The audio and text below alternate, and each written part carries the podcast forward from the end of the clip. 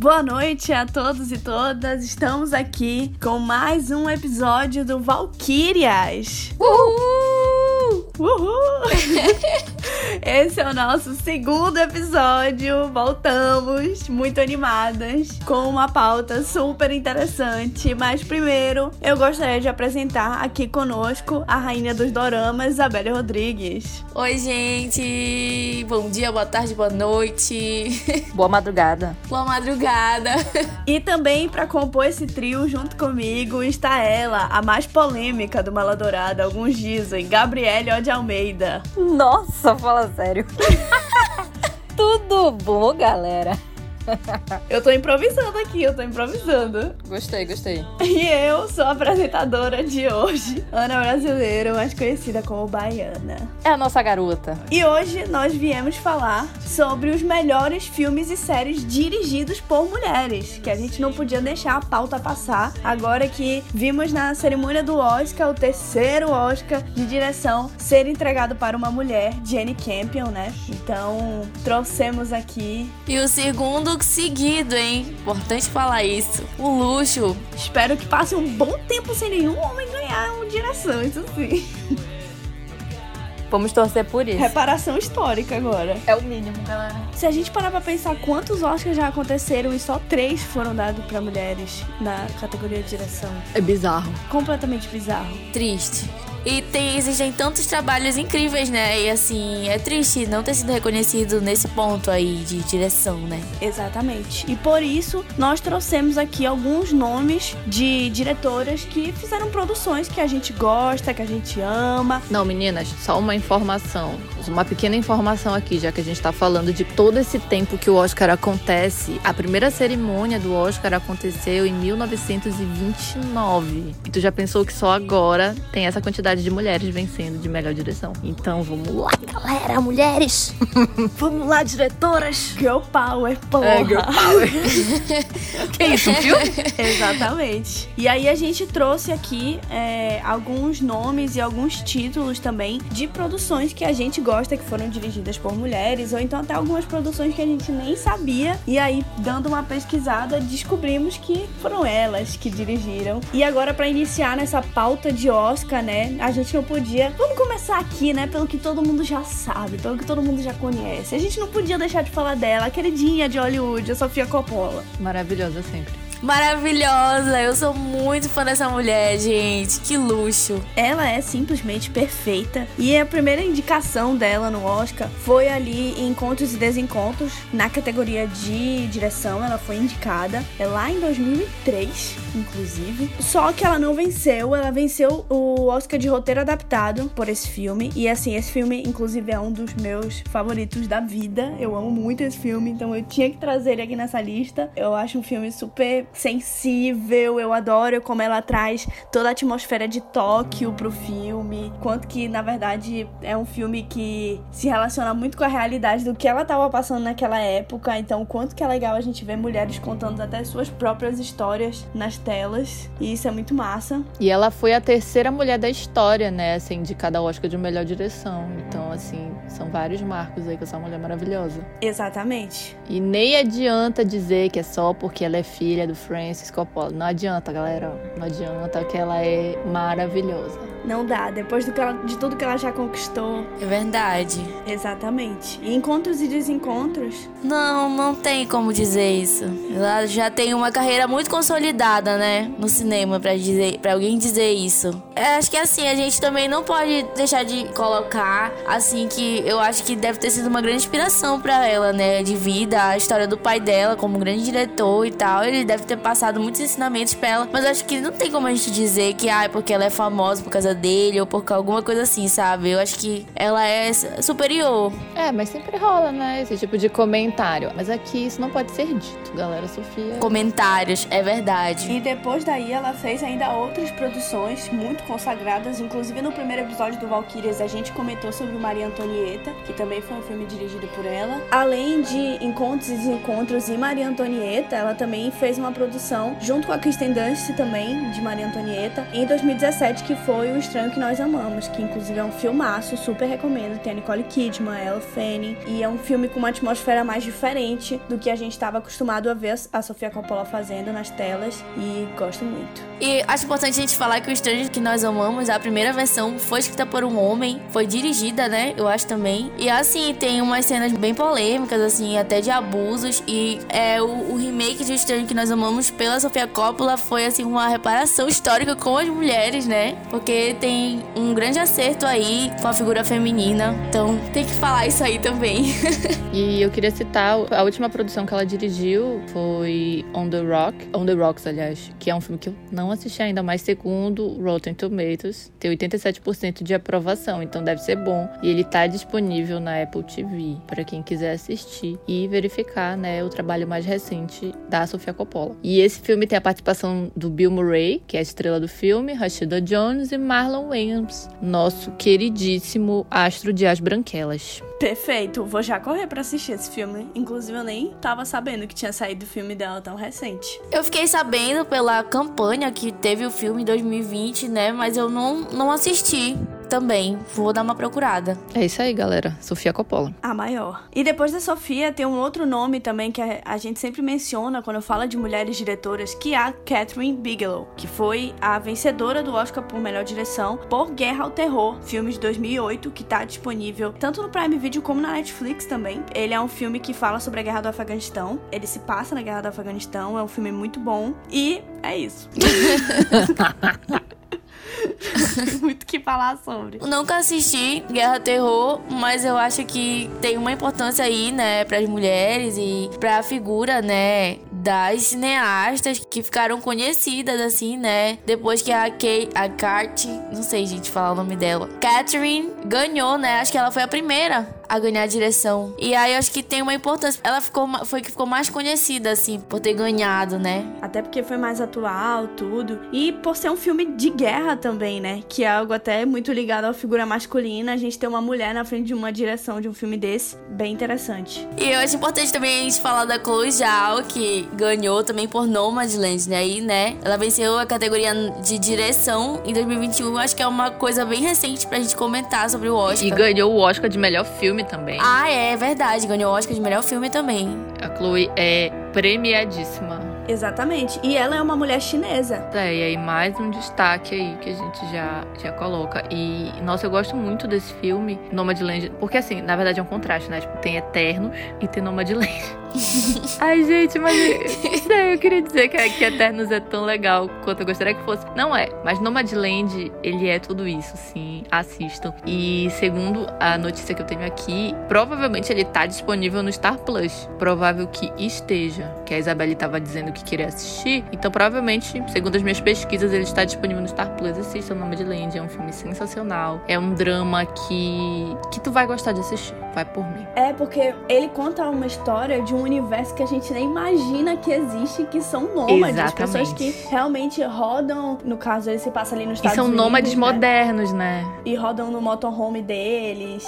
É, tipo, o Nomadland, ele é feito com uma sensibilidade muito grande, porque como é que tu vais parar para imaginar como seria uma pessoa nômade em pleno século XXI, na era que a gente tem internet, na era que a gente tem tecnologias e tudo mais. Então parece, assim, uma coisa muito primitiva perto do que as pessoas vivem nos grandes centros urbanos. E, assim, vale totalmente a pena. É um filme incrível. Fora que essa coisa do ter hoje em dia, né? Acho que mudou muito como era antes e agora, né? Então o ter parece que é mais importante. Então pensar numa pessoa que é nômade, realmente é uma proposta bem diferente. E o legal do filme é que ele justamente mostra o quão fortes são as conexões desses nômades. Tem uma frase que é muito linda que eles falam que quando eles se encontram, eles vão se despedir, eles falam tipo see you again, vou te, é, até a próxima, porque eles sabem que eles vão se encontrar e eles acabam se reencontrando realmente. Então assim, a gente pensa que essas pessoas não fazem conexões, mas na verdade talvez elas façam conexões até mais fortes do que o comum. Isso é muito legal. Ai, gente, muito legal.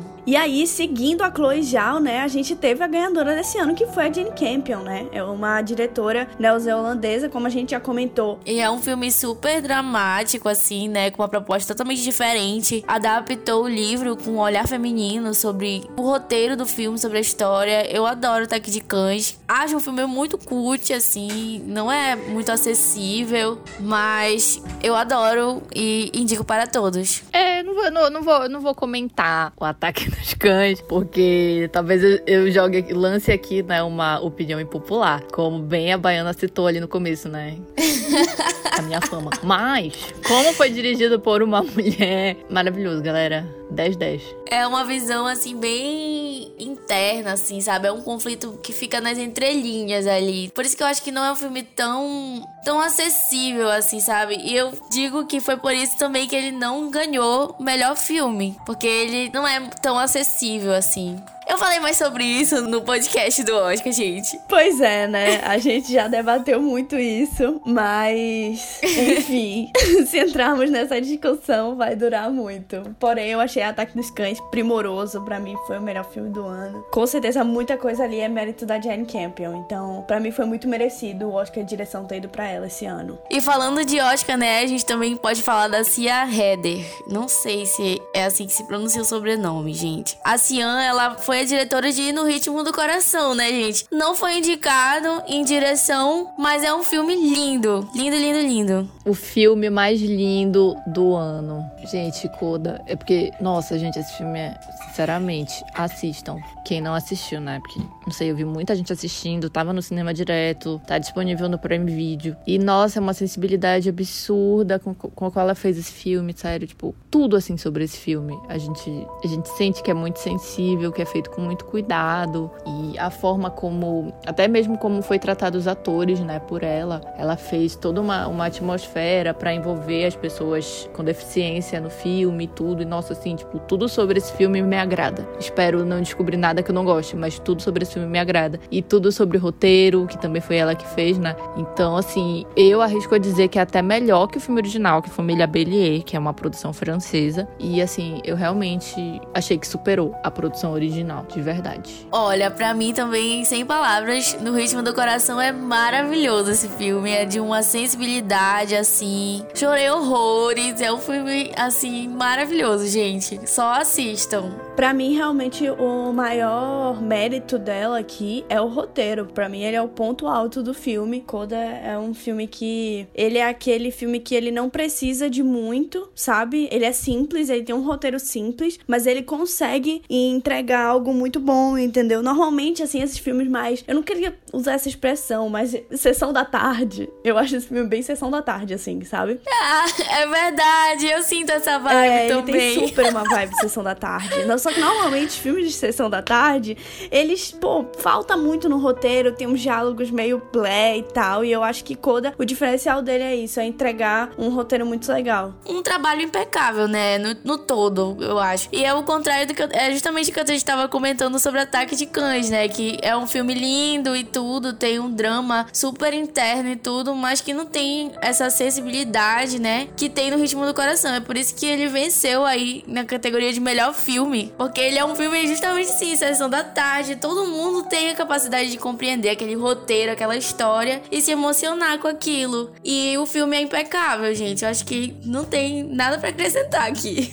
Não sei se eu concordo 100% com essa tua fala, Isabelle, mas assim, eu entendi o que tu quis dizer. Eita, é mais democrático. polêmica aqui no Valkyrias. É mais democrático do que. É, exatamente. Tudo bem, eu aceito. É, Coda realmente é para todos os públicos. É, então é isso aí, né, gente? Outra pessoa que ganhou também foi a Jennifer Lee por Frozen. Por Frozen. Uma aventura congelante que ganhou melhor animação em 2014. Acho que é importante a gente falar, né? Porque é uma pessoa que tá aqui em Amo. melhor animação. E de um filme assim que é maravilhoso. Uma proposta totalmente diferente, né? Trouxe Chato. uma modernidade muito grande pro mundo das princesas, da representatividade aí Chato. pras meninas, né? E assim, Chato. ai, gente, é muito fofo. Eu assisti com a minha irmã no cinema, um beijo, Chatonilda. Marcele. E a gente chorou, ficou abraçada no cinema, porque, assim, é um filme pra Chata assistir de com galô. as Meu Deus, irmãs. a Gabriele não gosta de Frozen, pelo ah, amor não, de Deus. gente, fala Sério. Tá, tudo bem, representatividade. Ai, gente, não, muito chato aquela cantoria toda. Me irrita, me estressa, desculpa. É linda a representatividade. Tu quer meter essa é pra cima uma... de mim e da Isabelle, que são as loucas Tem uma musicais. estética Eu sei todas as músicas de Não, Frozen. gente, sorry. Então, tipo, eu gostei quando foi Demi Lovato que cantou e tal, Let It Go, Let It Go. Eu acho a proposta muito boa, mas é um filme que eu não tenho muita paciência, né? É a vida. Vida que segue, meus amores. Mas é um filme lindo. Eu acho lindo, assim, tipo, aquela coisa da neve e tal. É a única coisa que eu gosto de Frozen, pra dizer que eu sou tão chata assim, eu gosto do Olaf. Eu acho que o Olaf é um fofinho. A única coisa que salva é- são os abraços quentinhos que ele quer, o bichinho. Ele é tudo. E o Fábio Pochá arrasa também, né? Na dublagem do Olaf. Na Eu adoro. dublagem, é verdade. É bem legal a dublagem dele. Quando o Frozen saiu, eu tinha 14 anos, né? Então, tipo assim, eu tava naquela fase de, ai, não ligo mais pra animação, né? Eu sou eu sou uma mulher formada, me respeita. Então, assim, eu fui assistir com os meus irmãos mais novos e aí, tipo, ó, OK, um filme infantil. E depois eu fui revisitar Frozen mais velha, hoje em dia, que eu sou muito ligada a musical, tudo, e muita gente comentava sobre Frozen, então eu fui assistir mais vendo como musical e hoje eu sou completamente alucinada por Frozen. Eu sei todas as músicas, eu escuto no meu dia a dia a trilha e eu acho incrível, sério. Eu adoro porque o roteiro, ele foge assim daquela princesa que, porque geralmente a história da princesa é assim, ou é um romance e os atuais eles tratam uma coisa mais política, né, da princesa assim que salva o seu povo, tipo Moana, né? E Valente também, que ela é aquela coisa da família. Eu acho que o que é legal de Frozen é que o- é um amor, mas é o amor da família, sabe? E é um romance, mas é um romance que fala assim sobre a família dela, sobre a irmã dela, sobre a perda dos pais e sobre toda aquele, aquela situação dela ter os poderes, né? Ai, gente, sou muito fã de Frozen e eu acho que merece toda a fama que tem. E eu queria falar que eu adoro o fato de que a Ana, tipo, nos primeiros cinco minutos do filme arruma um marido e a gente acha que vai dar tudo certo. muito e o eu. Cara foi o filho da puta. e aí, eu, nessa hora, eu falei, tipo, é- esse filme é real, entendeu? Isso aí é a jornada de uma mulher. Todo mundo tem sua primeira decepção amorosa e isso tem que estar no filme das princesas, entendeu? Ai, gente, é ótimo. Passando agora pra Lane Ramsey, que é escocesa, e ela fez um filme que eu particularmente gosto muito. Eu acho um filme sensacional. Não sei, porque assim, é um filme de 2011, né? Eu não sei o que foi dito na época, mas eu sempre gostei desse filme, que é Precisamos Falar sobre Kevin. E ele é baseado num livro. E nossa, tipo, esse filme. Primeiro que tem a melhor atriz da face da Terra nele, né? E a gente tem o, o Confusento. Ai, gente, eu esqueci o nome dos atores. O brigão, o brigão. O Brigão, o Kevin. O Ezra Miller. Isso, Ezra Miller, que só, só faz confusão. E a perfeita da Tilda Swinton, que essa mulher, nada que ela. Não, não existe nada que ela faça que não seja incrível e perfeito. Ninguém vai me convencer do contrário. É assim, gente, esse filme é incrível. Pô, precisamos falar sobre Kevin. É um filme que ele é muito denso, né? Ele é muito pesado. Tipo, tu fica pensando assim no filme depois. É- Ele é um filme também que fala muito sobre violência, mas sem mostrar necessariamente a violência. É o filme todo meio que deixando ali nas entrelinhas e tu vai ficando. É uma tensão o tempo todo, né? E o que eu acho interessante também é a questão da história, trazer muito aquela coisa da mulher que não quer ser mãe, mas assim, né, acontece ali e ela acaba se vendo diante daquela situação e ela não sabe lidar muito bem com isso, né? E aí fica aquela dúvida se, poxa, será que foi pela forma como ela tratou ele, ou será que era pra ele ser assim mesmo? E aí vem todos esses questionamentos muito sobre a mulher mesmo, né? Sobre o papel da mulher enquanto mãe e tudo mais. Então, a gente reflete bastante e, acima de tudo, né, a gente passa por aquele suspense que o filme te traz o tempo inteiro. Então, eu acho que isso é, é muito bem construído. Eu já vi uns vídeos na internet analisando, precisamos falar sobre Kevin, e fala muito sobre a forma que a diretora usa a cor vermelha pra remeter à violência. Tipo, tem aquela cena que a Tilda Swinton tá naquele festival de tomate que acontece na Espanha, que Sim. as pessoas se jogam tomate, é uma cena toda vermelha e tal, e é um festival meio agressivo de certa forma, mas também eles estão ali em celebração. É, aí remete à ideia do sangue e tudo mais. É muito bom esse filme. Esse filme é nota 10. E em 2017 ela dirigiu Você Nunca Esteve Realmente Aqui, que é um filme com Joaquin Phoenix, que também é muito bom e é algo que ela repete aqui a forma de como ela trata a violência, sabe? Ele constrói também uma tensão muito grande. Ele contracena com uma criança, então é um filme também bem denso. Eu lembro que eu assisti esse filme no Libero Luchardo, sabia? E foi super impactante, também super recomendo. É, gente. Essas pautas assim bem pesadas, aí a gente também fala da Ava do Verney, né? Isabelle, eu te amo. Ai, Isabelle, simplesmente perfeita. A melhor pessoa pra transicionar é a Isabelle. Ela joga logo assim, não, galera. O tema é pesado. Um. E ela na câmera aqui abrindo o olho, assim, tipo, Ava do Verney, né? Nunca vi nenhum filme dela, mas daí que eu mando aqui.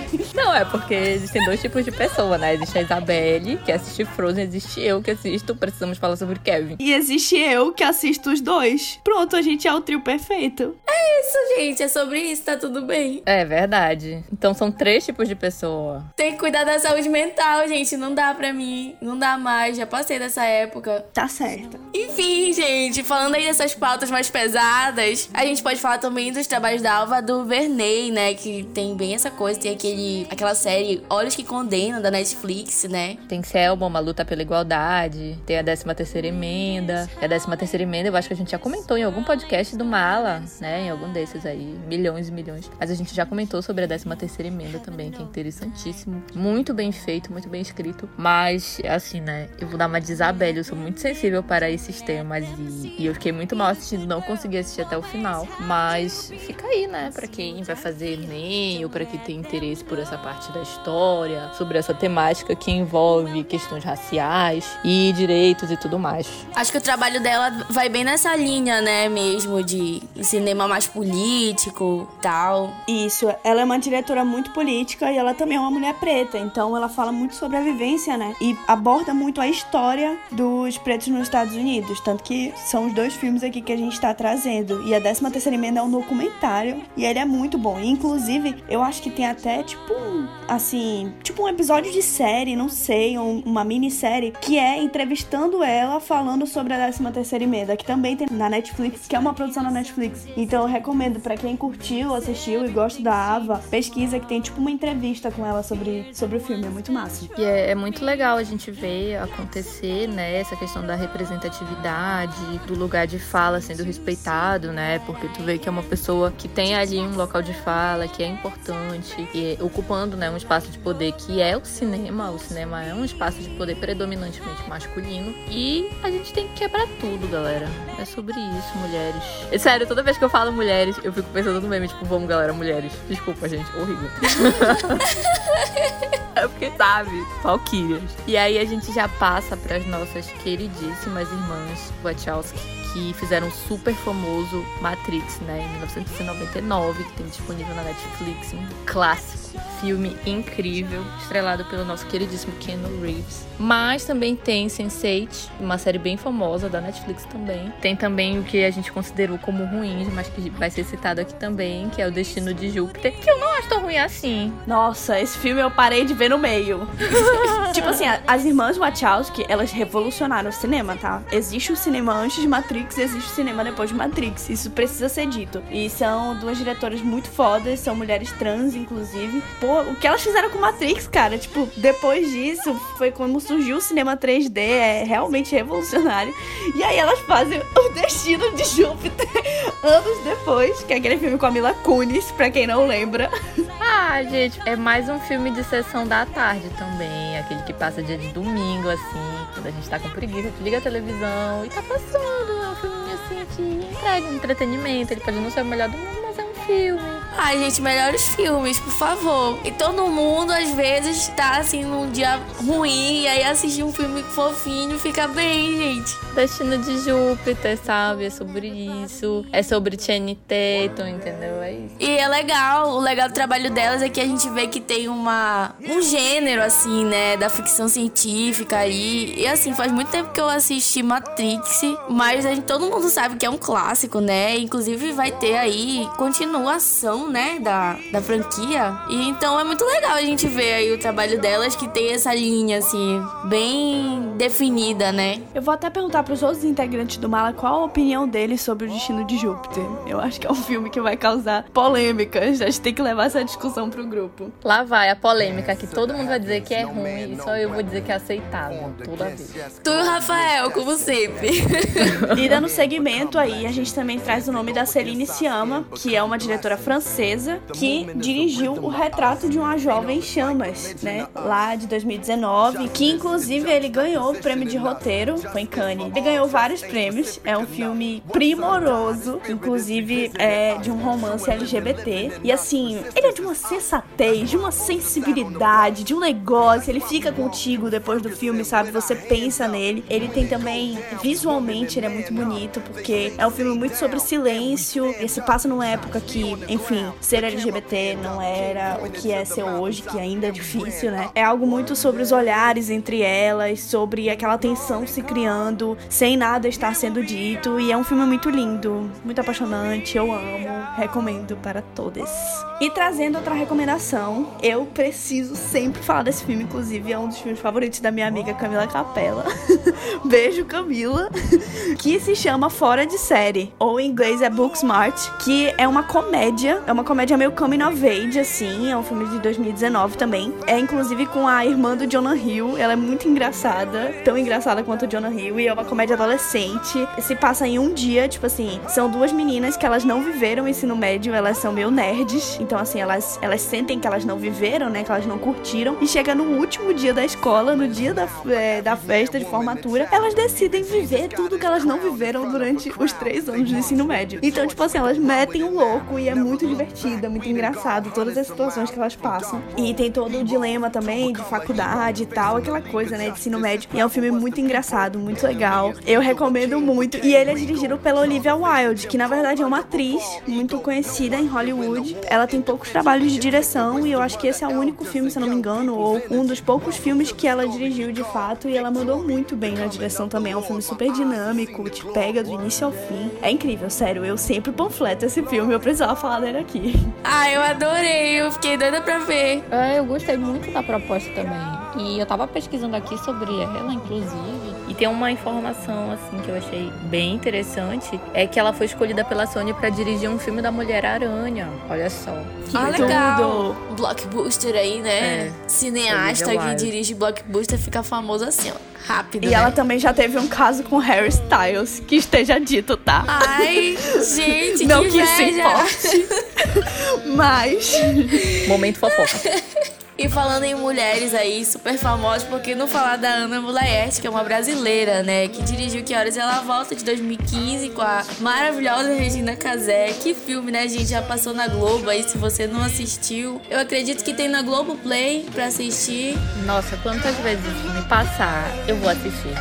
E eu gosto muito de Que Horas Ela Volta, por toda a proposta, né? É um filme, assim, que ele retrata cenários mesmo que ocorrem no Brasil, a gente bem sabe. E, assim, eu não gosto muito de, de só ficar usando a palavra, tipo, porque a gente já falou isso um bilhão de vezes aqui. Mas é um filme que ele é de uma extrema sutileza, ao mesmo tempo que ele é muito explícito na mensagem que quer passar. Então, assim, é um filme que já, já tem um certo tempo, né? Ele é bem antiguinho, ele é de 2015. E então, quem ainda não assistiu aí, galera da nova geração, vamos assistir, que é um filme que vale muito a pena. É isso, meninas e meninos também. Tudo bom.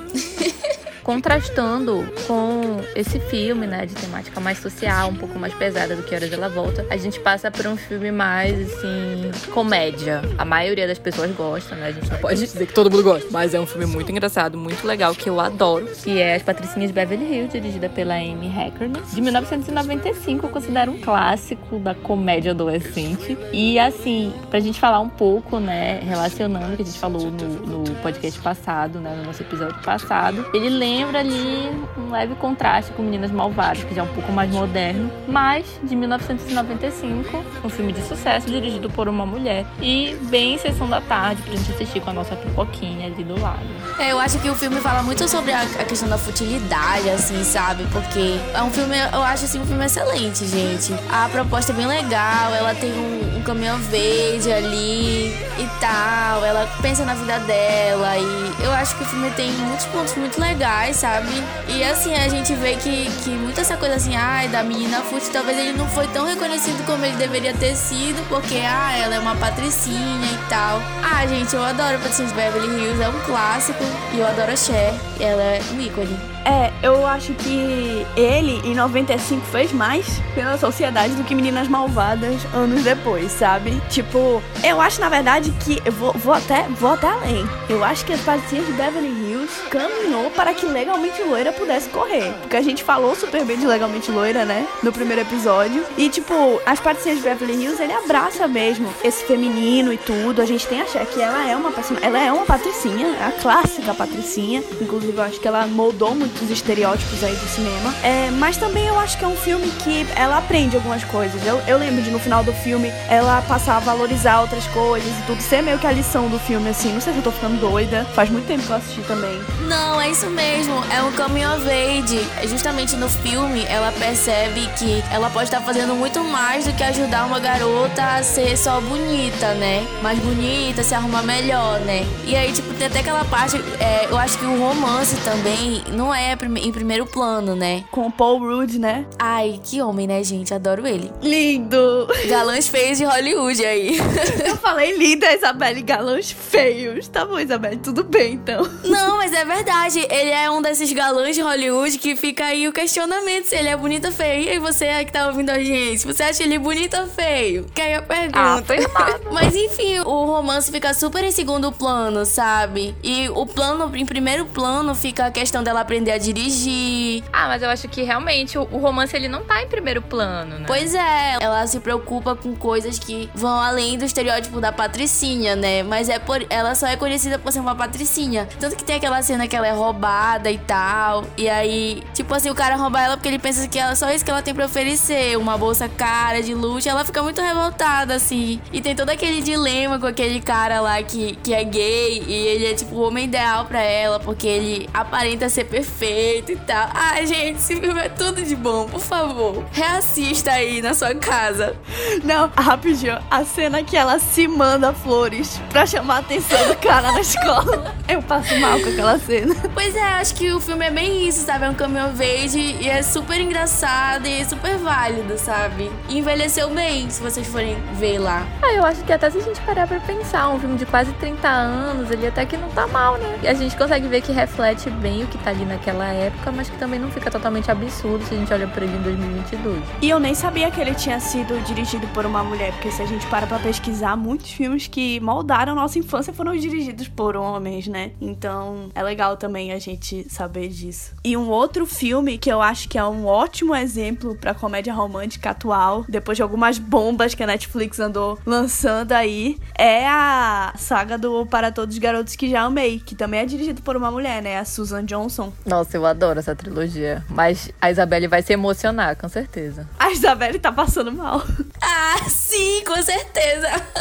Eu coloquei esse filme aqui na lista porque ele me representa muito como pessoa no geral. Eu acho muito legal porque eles não colocam a personagem principal como uma adolescente pra frente, digamos assim. Pelo contrário, ela vive todas as alegrias e tristezas de ser uma adolescente excepcionalmente comum, né? E eu acho maravilhoso. Pra mim, ele dispensa comentários, sabe? A adaptação é impecável do filme. E assim, é isso, gente. A gente, eu gosto também. Eu acho que é uma, é uma boa trilogia, apesar de ter aquele apelo bem adolescente, né, do romance e tudo, mas eu acho também que ele consegue entregar a menina pensando nela, né? Eu acho que isso é essencial, porque o filme de romance ele sempre vai existir. A gente não pode dizer, tipo, ser radical e dizer, ah, não, porque não pode mais ter filme de romance, porque a pessoa. Não, gente, isso faz parte da vida, né? E, mas eu acho, assim, que tudo é a forma como você coloca o romance, né? Então, tipo, mostrar que a menina ali, a personagem principal, apesar dela estar tá muito preocupada com aquilo, ela também consegue pensar nela. E eu acho que apesar de ser um filme com essa temática adolescente, ele consegue mostrar bem, assim, esse equilíbrio.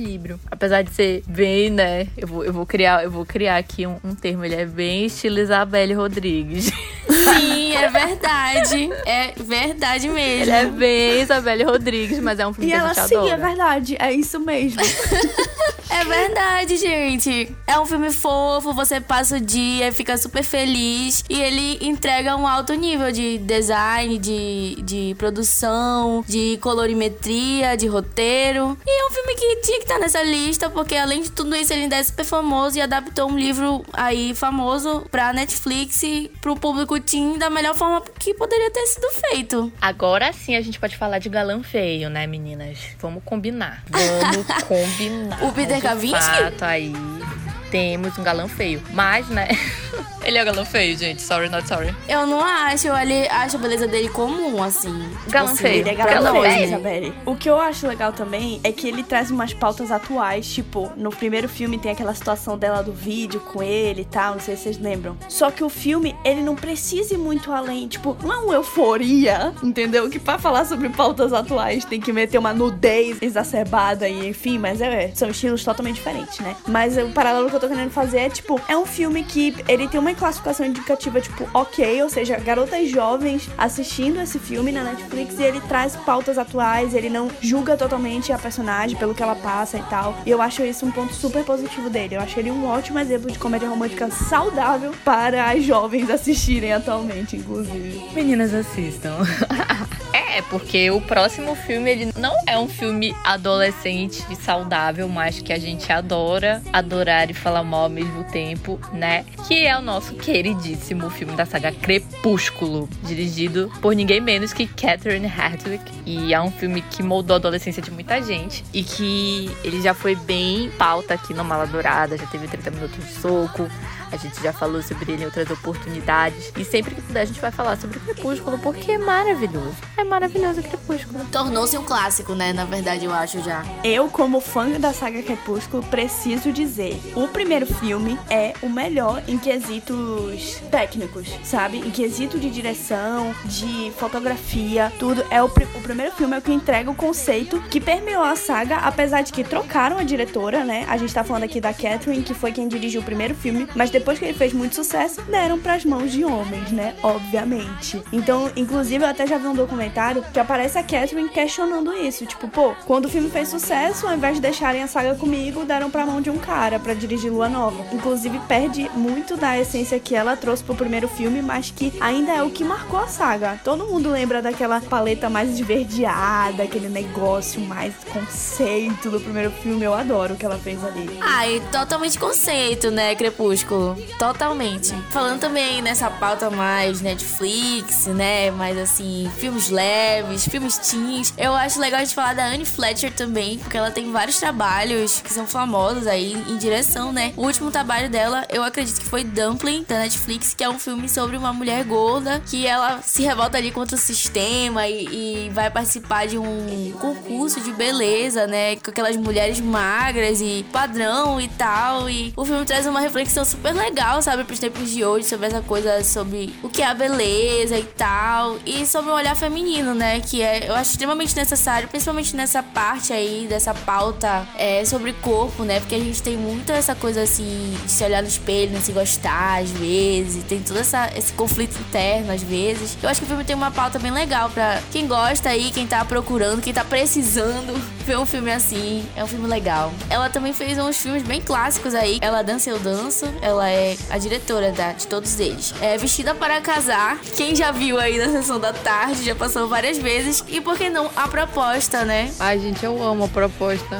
altamente problemático, mas a proposta É, era gente. minha comédia romântica favorita por muito tempo, sério. Exatamente. A gente acolhe os problemas. A proposta tem um roteiro masculino, né? É um roteiro é escrito por um cara. E Vestida para Casar, eu acho que também é, dirigi- é escrito por um cara, né? Eu não sei de Ela Dança Eu Danço, não faço ideia. Mas assim, ela dirigiu, eu acho importante colocar o nome dela aqui na lista, porque são filmes super famosos aí, né? E que às vezes a gente não sabe que tem uma direção aí de uma mulher. E talvez por isso que eles são tão legais e tão famosos.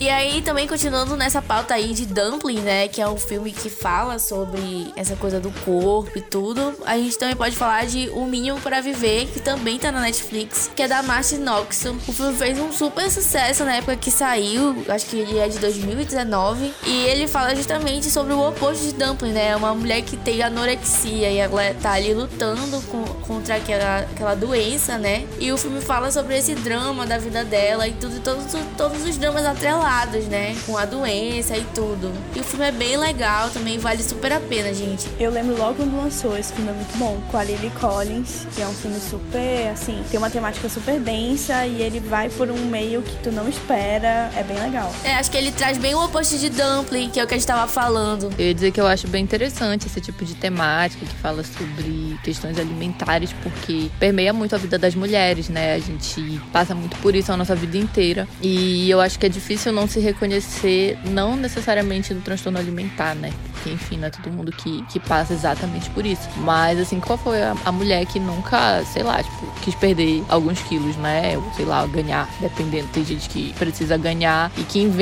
uma dieta, assim, da internet, da amiga, não sei o quê. Então, assim, eu acho muito válido, né? Esses filmes que falam sobre essas questões e principalmente que são dirigidos por mulheres, que têm essa, esse cuidado, né? Ao falar sobre temas tão densos, mas ao mesmo tempo necessários. E como eu tava falando, ele é bem oposto de Dumpling, porque a proposta do filme, né, da Anne Fletcher, é mostrar o transtorno, né, de visual, né, de se olhar no espelho, distúrbio alimentar, mas ele trata o tema e, e, é uma coisa bem leve, assim, né, a proposta. Eu acho que o mínimo para viver é bem impactante, assim, bem dramático e tal. Ah, gente, gosto muito dos dois filmes, mas aí vai muito do que você tá procurando, né, naquele momento ali para assistir. Nem todo mundo tem, assim, um dia para ver um filme super dramático. Às vezes a gente quer ver um filme mais assim fofinho e que tem uma mensagem legal e aí entra Dumpling que é nota 10. Muito legal. E aí já entra também a nossa próxima categoria com a Domichi. É assim que se fala, será? Isso, a Domichi, ela é chinesa e ela ganhou o Oscar de melhor curta de animação em 2019 por Bao.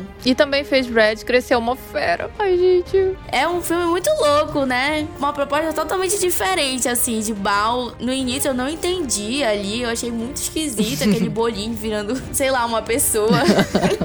Mas aí eu achei, assim, eu assisti outras vezes e eu gosto muito de Bao, é muito lindo. E agora eu posso falar do meu filme, Red Cresceu Uma Fera, que também é pela Domichi. E eu passei dias, assim, perturbando todo mundo do Mala Dourada para assistir Red. Saí influenciando todo mundo que eu podia. Assistam Red. Nossa, gente, que filme maravilhoso. Que coisa perfeita, coisa linda, de mamãe. Eu amo, sério, tipo, não tenho nem o que dizer que não seja isso. Porque Red, ele toca em muitas questões interessantes, né, para aquela menina menina que tá crescendo, se tornando mulher. E mais uma vez, né, a gente percebe que quando tu pensas em, em padrões femininos, em cobranças pelas quais a gente passa, né, socialmente ou com as nossas famílias. E enfim, eu acho que apesar de ser aquele famoso filme para criança, mas que adulto chora, né? Eu acho que a melhor definição para Red seria essa. E, enfim, gente, eu amo. Meninas, façam seus comentários, porque eu fico altamente emocionada. E é um filme que aborda a adolescência feminina de um jeito tão fofo fofo, a gente se identifica tanto com ele, né? Eu, eu botei o meu irmão de 6 anos pra assistir comigo. E aí eu mostrei o trailer pra ele e ele, tipo, não quero ver esse filme. É de menina, é chato. Aí eu,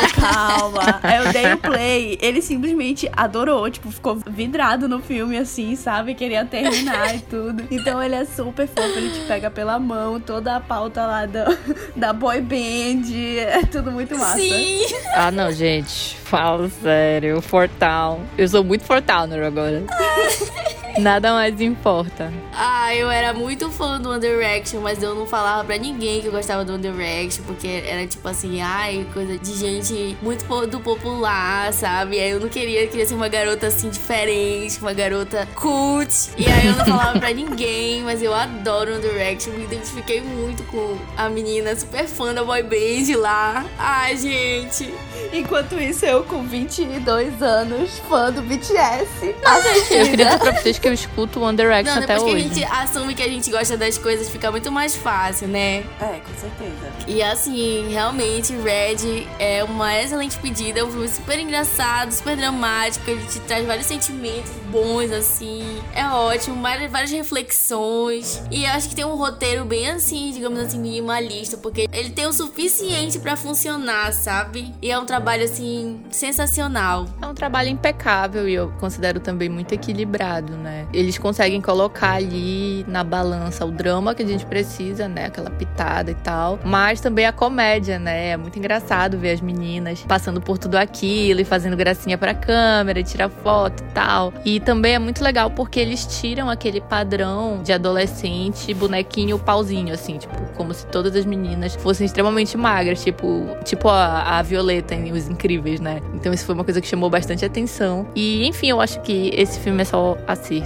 E quem disser que não, tá errado é nazista. Fica aqui a minha campanha por mais filmes que retratem uma adolescência real, sabe? E não essa coisa de, ai, a menina patricinha, a menina fofinha, a menina nerd, o cara que gosta de hip hop, o cara que é, que é atleta, sabe? Nós somos mais do que isso. E assim, tá todo mundo crescendo, se descobrindo, isso não é legal. A gente não tem uma boa referência pra, pro nosso futuro, sabe? E eu acho que o Red fala sobre isso também, assim como as patricinhas de Beverly Hills também, eu acho que fala sobre isso também, que a gente é muito mais do que aquele padrão ali, sabe? Ai, gente, adoro Red. E pra fechar, eu preciso falar sobre, tipo, enquanto eu via o filme, tem toda a trama de que tem um menino que implica com ela, né? O menino da escola. E o que eu pensei, obviamente, vai se formar um casal, vai ter algum tipo de interesse amoroso no final.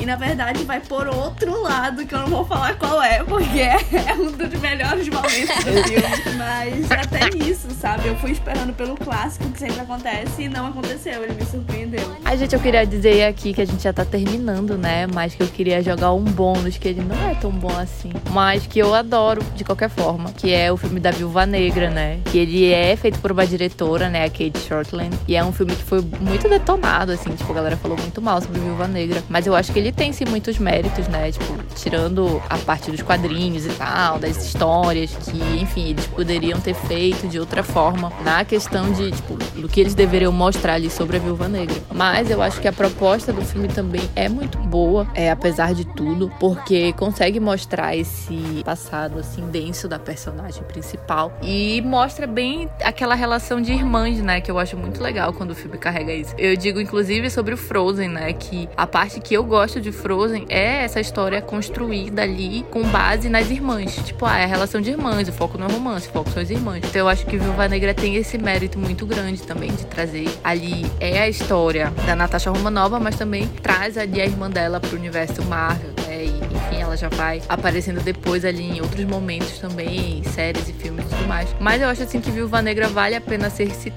mesmo que. E eu acho assim, muito se deve a isso também, né? É impressionante. É só um filme ter uma mulher protagonista, dirigido por mulher, que todo mundo quer falar mal. E o pessoal dos quadrinhos chega, ai, porque não sei o que, é mulher. Cala a boca, cala a boca, que eu adoro esse filme. Amiga, eu adoro esse filme também. Eu fiz a crítica, inclusive, pro Mala. E eu falei super bem dele na crítica. Eu adoro. Pois é, e aí, tipo, eu vi muita gente falando que não era bom, que não sei o que, e realmente eu acho que outras questões poderiam ser mostradas ali e tal, sobre a Natasha, mas eu acho que inclusive poderia ter um 2, um 3, assim como, sei lá, tipo, o Capitão América. Teve um bocado de Capitão América, por que, que não pode ter vários da Viúva Negra, sabe? Mas enfim, são questões que a gente já sabe, né? Principalmente quando a gente fala de filmes de super-heróis. Mas é isso. É, Eu não gosto muito do filme, eu achei um pouco chato. De Isabelle ela não é também, parâmetro Isabelle, porque ela não é uma. Marvete. Não, peraí, tem alguns que eu não acho chato, mas eles são muito pontuais, isso é verdade. Mas eu achei o filme um pouco tedioso, assim. E eu assistindo, assim, com amigos e tal, deveria ter sido um momento super agradável. Mas Isabelle, mas tu não conta porque assim, tu não eu gosta de gostei. nada da Marvel.